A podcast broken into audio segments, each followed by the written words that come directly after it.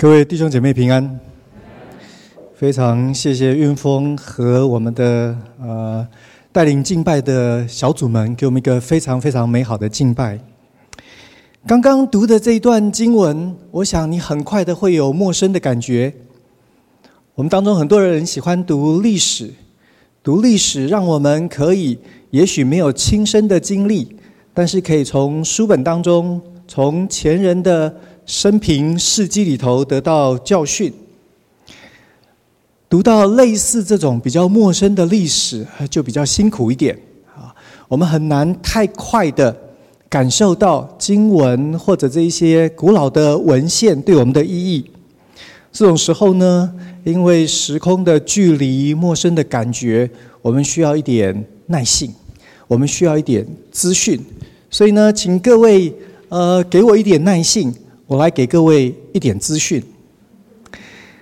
刚刚提到的撒都该人，其实他们是耶稣时代的人生胜利组。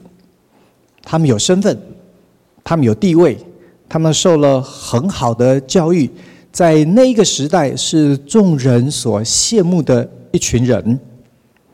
在耶稣的时代，犹太人有很多的题目。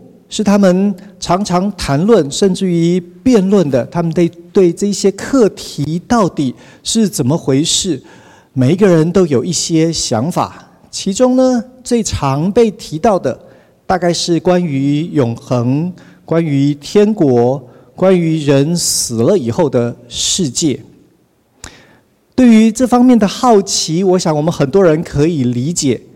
我们每一天过日子，总是会想，将来人生结束之后，将来这一段时日完结之后，那是什么？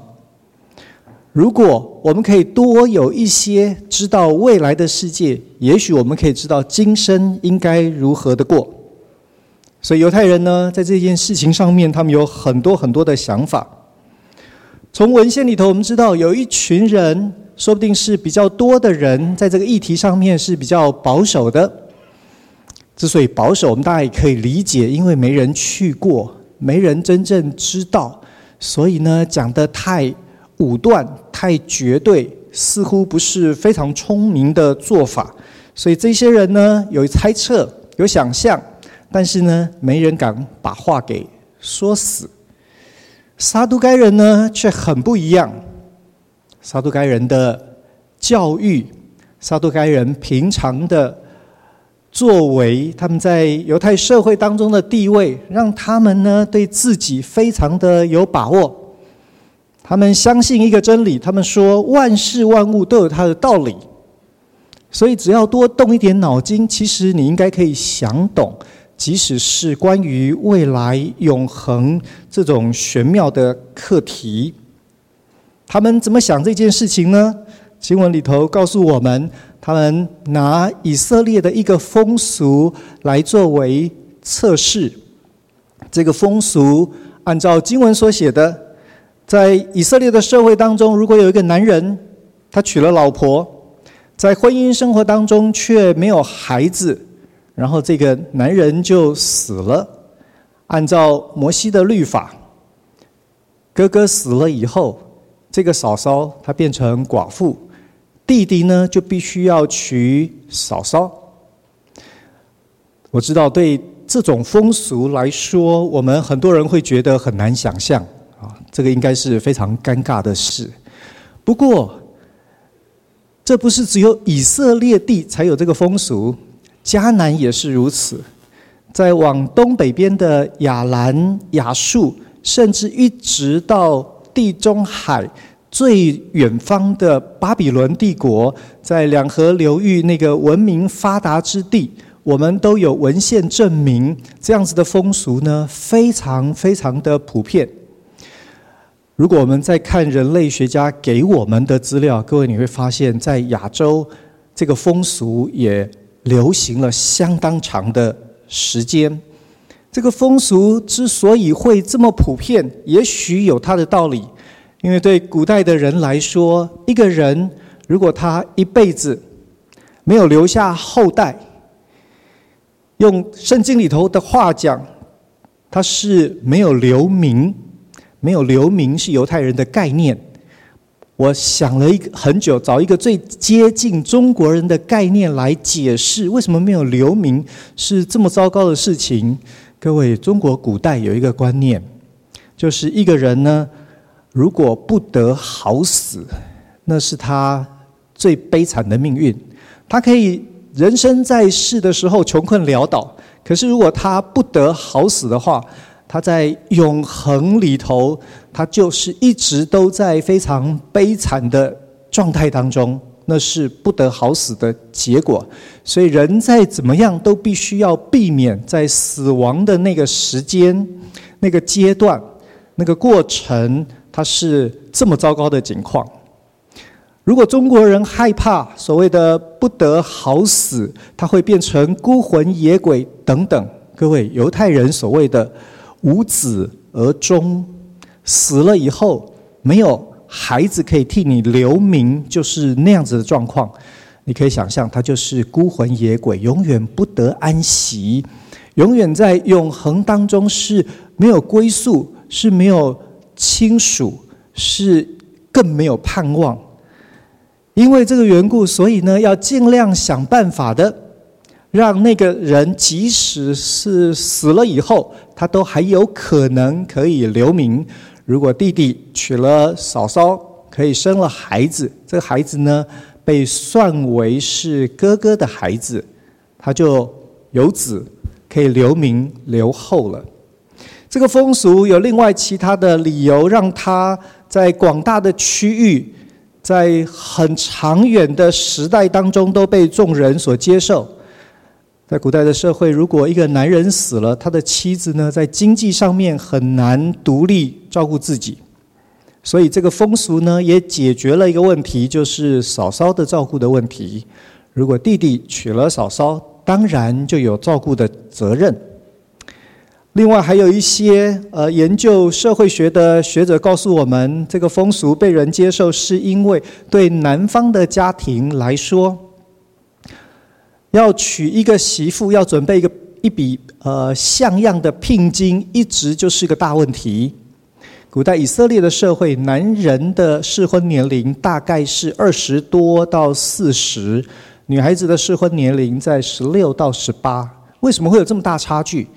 因为经济的理由，因为男人必须要有办法预备筹措相当的。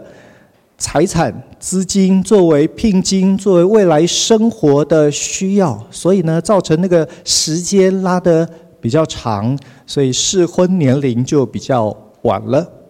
如果这一个制度可以让弟弟娶嫂嫂，他也不需要再付一笔聘金，对男方的家庭来说，在经济上面是一个蛮好的设计，所以。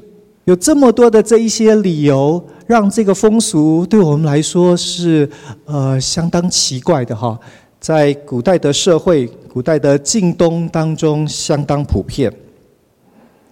撒都该人呢，就拿这一件事情来说，哎，你自己想一想，我给你一个假设的状况：今天的这个家庭当中有七个兄弟，老大哥哥结了婚，没有孩子。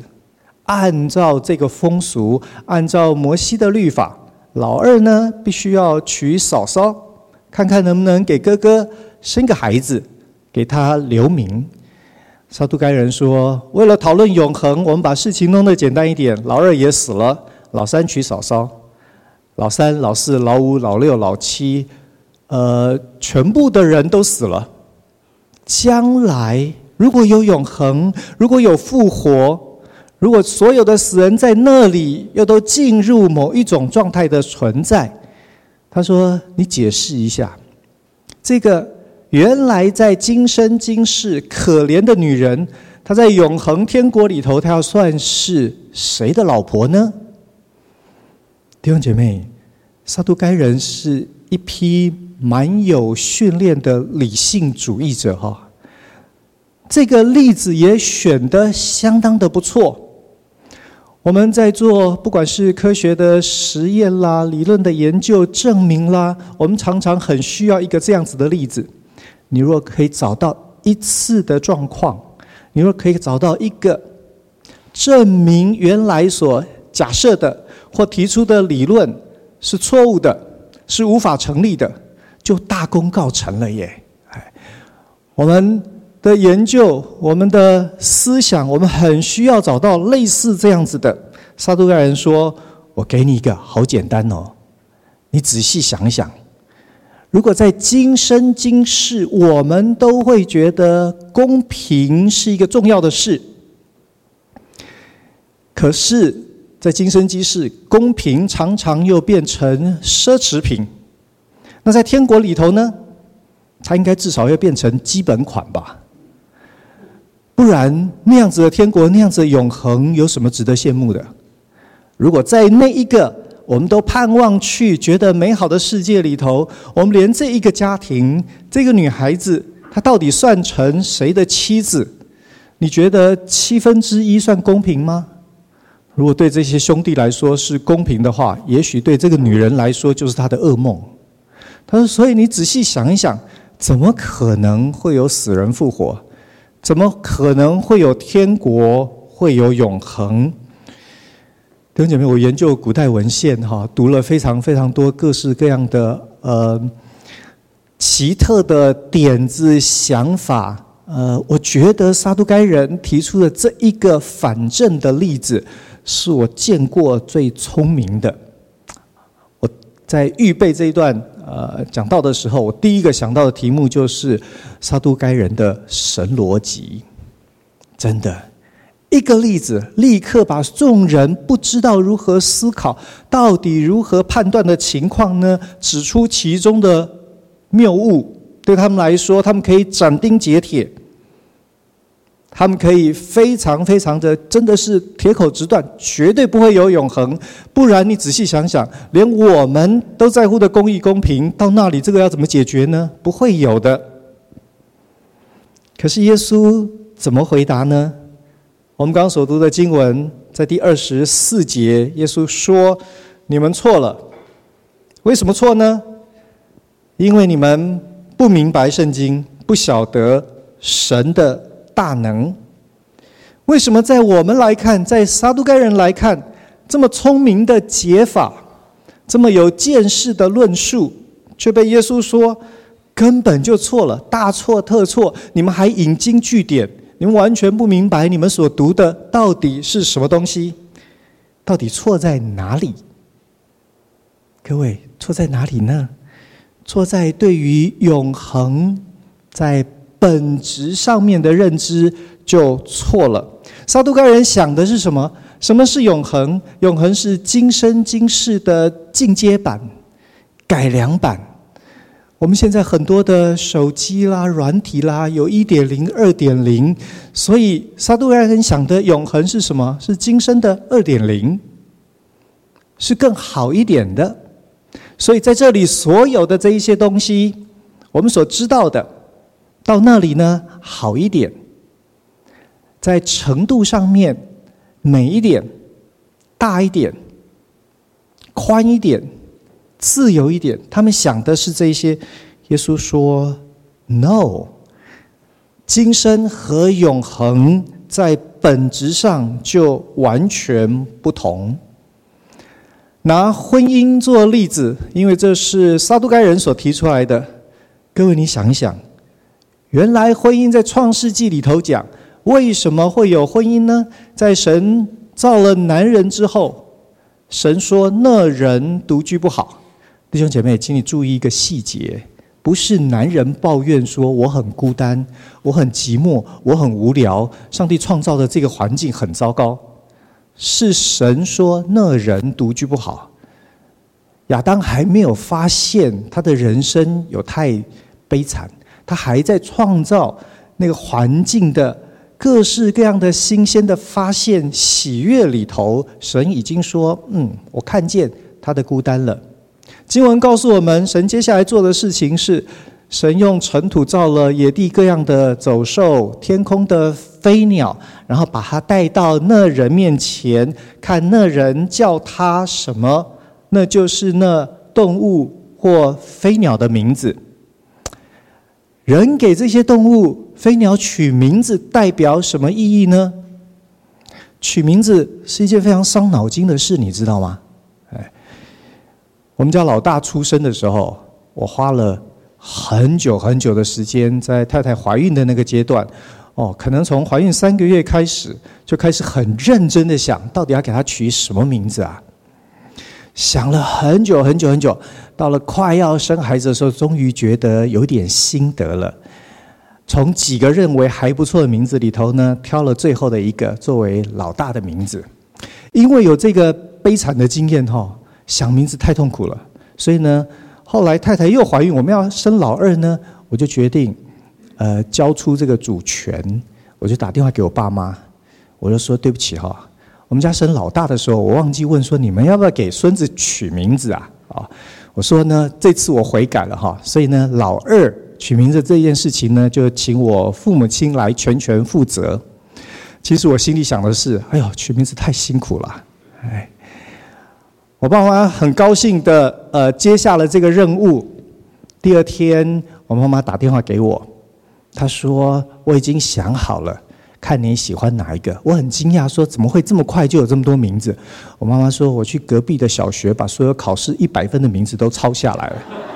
OK，如果你不喜欢，我明天去抄，还有很多九十九分的。OK，好。我们研究圣经的，我们一开始以为这一段在说亚当对于这一些的。呃，牲畜和飞鸟的取名字，那里显出他被神创造的卓越。他好聪明哦，他的观察力非常敏锐，他的思考、他的感受、他的灵感源源不绝。所以来一个他就取一个名字，来一个他就取一个名字。可是各位，取名字真正的社会学上的意义是产生关系。你看，我们念书的时候，我们工作的时候，明明。我们旁边的小朋友每一个都有名字，我们就是要给他再取一个名字。他爸爸妈妈给他取的那个名字，我们都不喜欢，我们喜欢叫他大头。哎，叫他大头的时候，好像我们跟他的关系就拉近了。神为什么把走兽、飞鸟都带到亚当的面前？因为神说那人独居不好，所以神先给了人动物的陪伴。弟兄姐妹，你知道吗？你喜欢养狗、养猫是有圣经根据的，那是有神学基础的，那是为了让我们排遣我们的寂寞，让我们发现原来上帝所造的一切都跟我们的生活有意义，可以产生相关。可是这一些还不是最好的答案。神说：“我要为他造一个配偶，帮助他。”所以，婚姻关系原来在上帝的设计里头，它有一个很重要的意义跟目的，是要让人不会觉得内心空虚，不会觉得生活孤单，不会觉得我有喜乐，我没有人可以分享；我有痛苦，我没有人可以诉说。我希望我们在美酒美食之前，我们可以有共鸣，那才是上帝要人。经历创造里头的喜悦跟满足，各位，婚姻关系原来是这样的。可是耶稣说：“你知道吗？即使是这样，这是今生今世的完美的版本，那都跟天国不一样。”他说：“当你思考天国的时候，你要想的还不是人，你要想的是如同天上的使者一样。”弟兄姐妹，在永恒里头。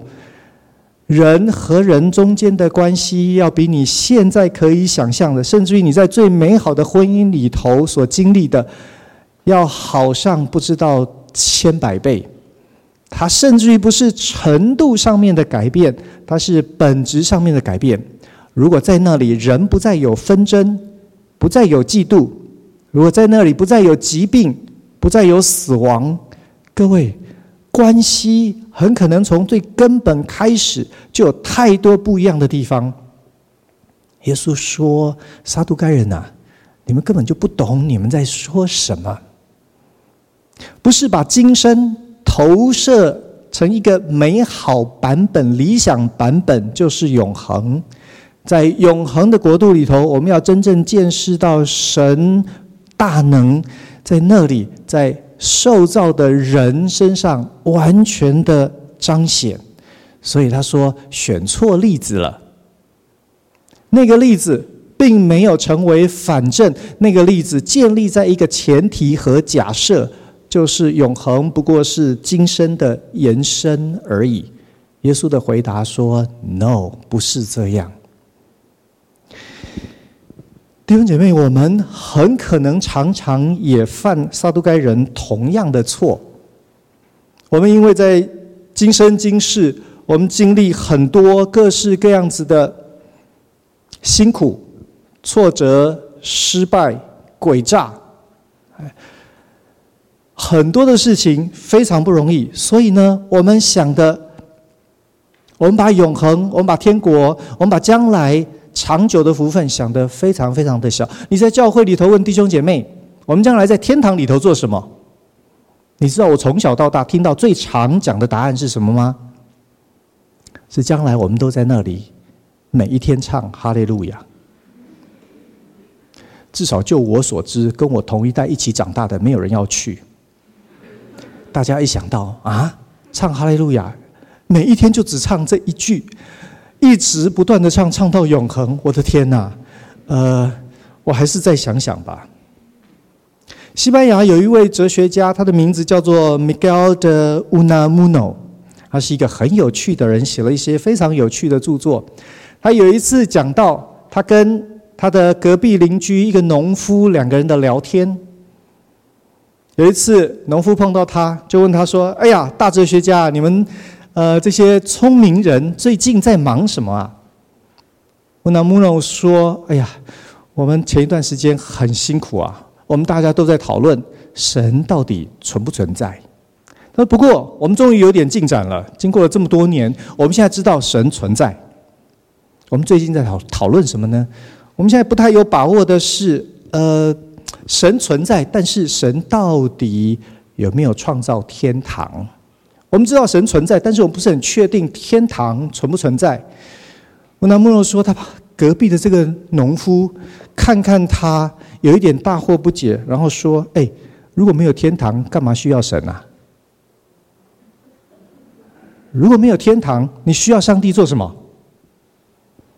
很多人相信上帝，但不相信上帝能做什么。各位，你有没有发现，搞了半天？那个农夫的神逻辑才是真正对的耶！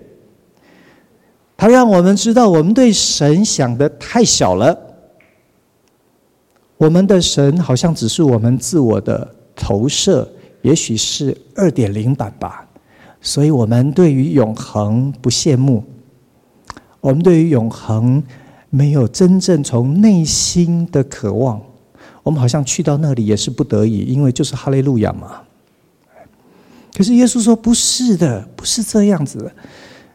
在那里，你会经历各式各样创造的美好，甚至于是我们从今生今世很难真正体会，因为它本质就是不一样。”耶稣在世的时候，用几件事情让我们看见天国原来跟今生今世有这么多的不同。他是。用死亡战胜一切。我们觉得，在今生今世，死亡就是最大的悲剧，死亡就是一切的终点，死亡是最糟糕的失败。只要活着，就还有盼望。好死不如歹活，不是吗？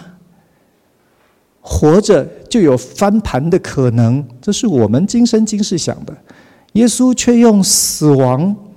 在众人来看，甚至于是非常羞辱的死亡，反转了一切。他就是要告诉你，在永恒里头，那是一个完全不一样的地方。在今生今世，我们要讲道理，我们要用各式各样的资源，不管是行政或者是司法，来确保我们的权益。可是耶稣用的方法是，那个审判我们的法官。为我们这一些人付上了罪的代价。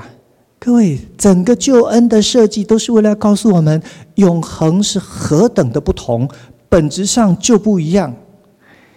可惜我们也信得很迟钝。说不定我们需要学那个老农夫，是我们需要对于神的事有一个全新的观点，一个从死里头复活的真正的盼望。在我预备这段讲章的时候，我发现这里头的经文对我来说，真正最难的呢，还不是刚刚的这些，而是耶稣最后所说的话。他引用圣经的经文，他说：“神对摩西说，我是亚伯拉罕的神，以撒的神，雅各的神。请问你，亚伯拉罕、以撒、雅各是活人还是死人？在我们来看，这些人都死了嘛？”对对？一个犹太人来说，每一次圣经提到的这些，他们的阅读、他们的理解是：神是我们列祖的神，所以这个神跟我们是有历史渊源的。可是耶稣的解读完全不是这样。耶稣说：“因为神说我是亚伯拉罕神、以撒的神、雅各的神，所以神不是死人的神，神是活人的神。”什么意思？什么意思？耶稣说：“因为神是生命的主，所以亚伯拉罕、以撒、雅各，你以为他死了，他也得复活，因为神是他们的神。神不是死人的神，神是活人的神。”我发现我以前在这一节经文上面都完全忽略了，是圣经里头所启示的这位神，为我死在十字架上面的耶稣，他是我的神。可是，弟兄姐妹，我们真的觉得他是活人的神吗？你看，我们在忙碌的时候，我们说我们忙死了，对不对？我最近这个月真的觉得我就是呃，忙得快死的活人。在那个忙死的时候，我们一点都不会觉得生命有多美好。我们觉得我们每一天呢，我甚至于忙到有那种喘不过气来的感觉。可是那天我读到这段经文，不断想，我发现原来我从来都没有真正读懂这句话。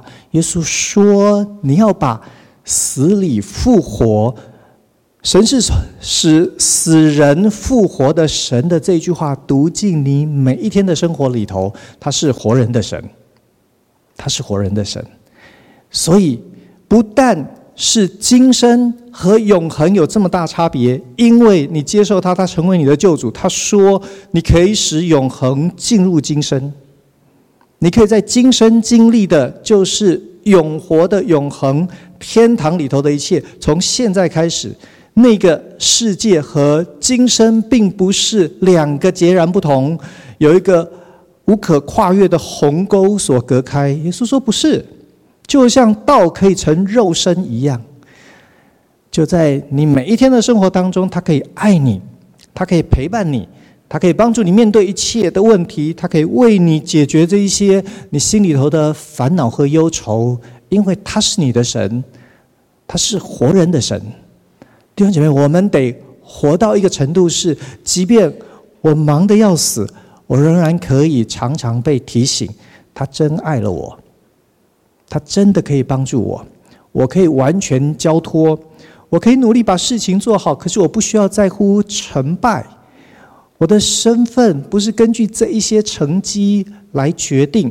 我需要转移我目光的焦点，看见那一位耶稣已经为我成就了一切，因为他说我是活人的神，我是活人的神。我大概可以说，整本圣经都是要教导我们如何在今生经历这位活人的神，帮助我们，为我们解决一切，成就一切。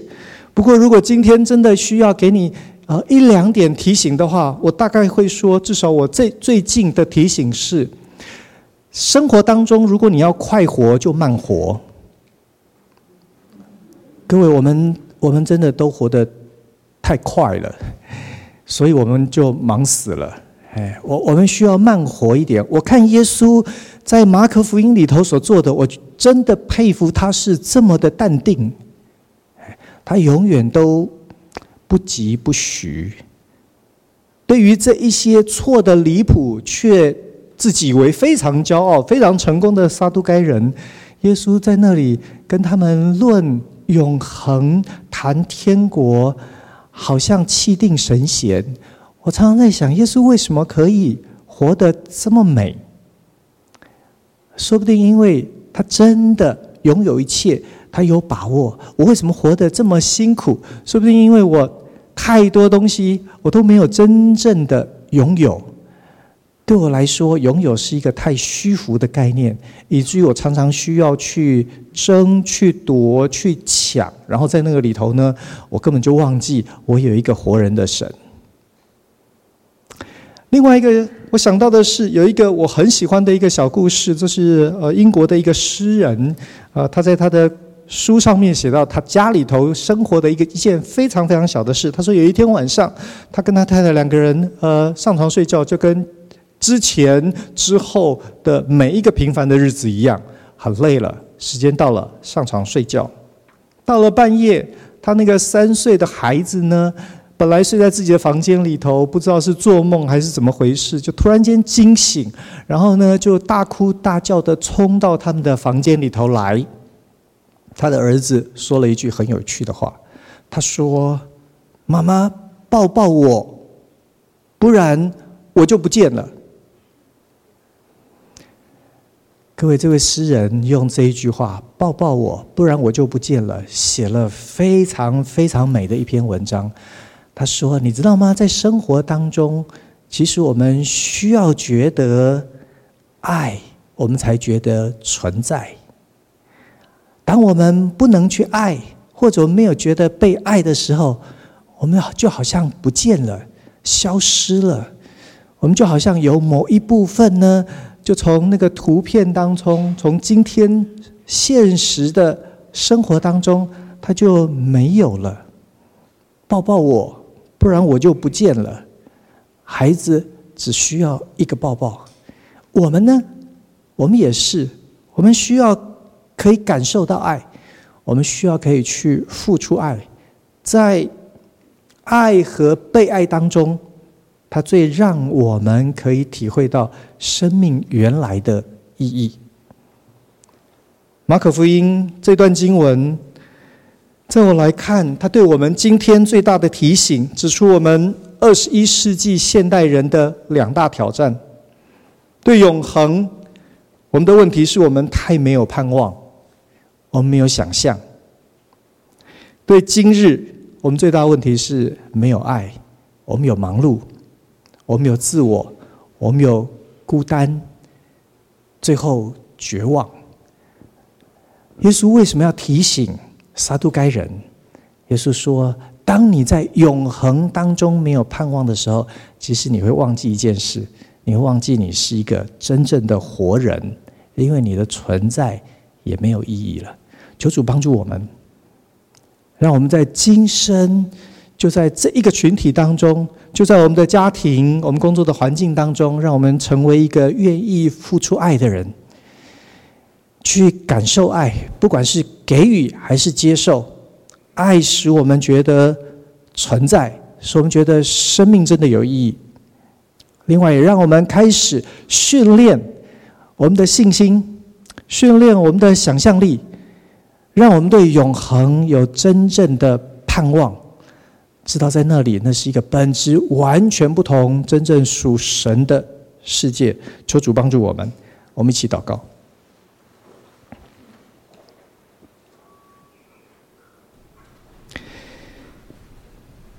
天上的神，我们来学习向你仰望。我们的信心真的很小，我们真的不容易真正的认识你。但愿真理的圣灵借着这一段经文，重新的提醒，也帮助我们，让我们打开信心的眼睛，看向远方，看向永恒，看见你是一切之上生命的主，好叫我们对于永恒，对于今生，我们都有热切的盼望。我们也真的感受到被爱，因为你就是活人的神，你已经爱了我们。也让我们学习在生活当中，不但感受到爱，我们也愿意付出爱，让人间有爱，让今生有爱。谢谢主，祷告靠耶稣的名，阿门。